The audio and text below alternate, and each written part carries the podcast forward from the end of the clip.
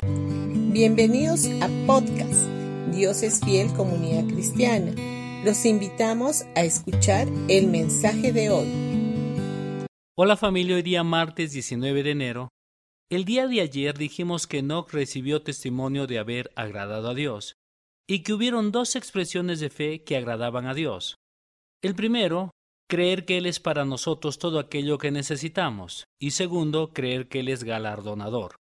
El primero es que debemos de creer que Dios existe. Jesús dijo yo soy, el Padre Celestial también dijo yo soy.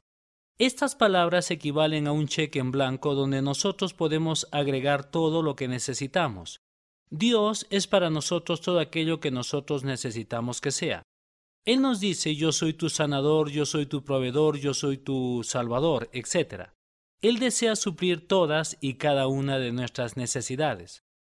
Todo aquel que se acerca a Dios debe de creer que, en primer lugar, Él existe, y esto no tiene que ver con una simple existencia lejana, sino mucho más con que Él es todo aquello que necesitamos.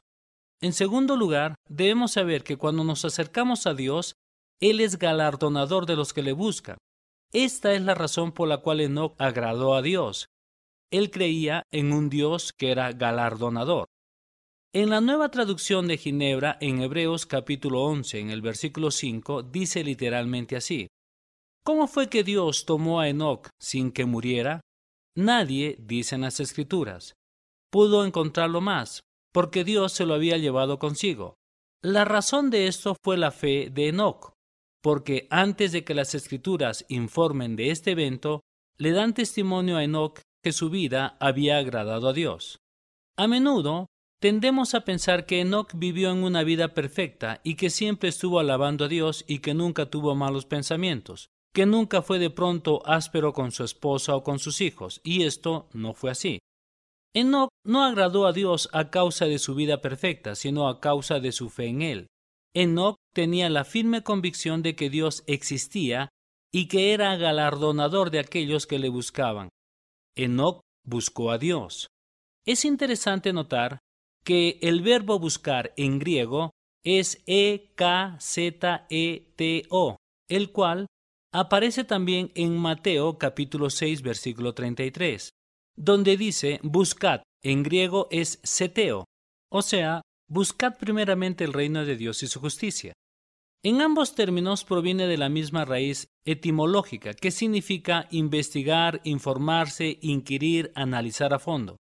Esto es lo que significa la palabra buscar a Dios.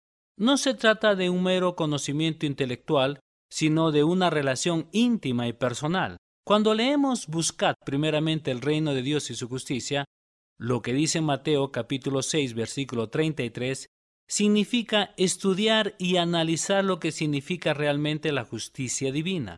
Cuando no tenemos revelación del profundo significado de la justicia divina, nuestra vida cristiana se desarrolla dentro de la mediocridad.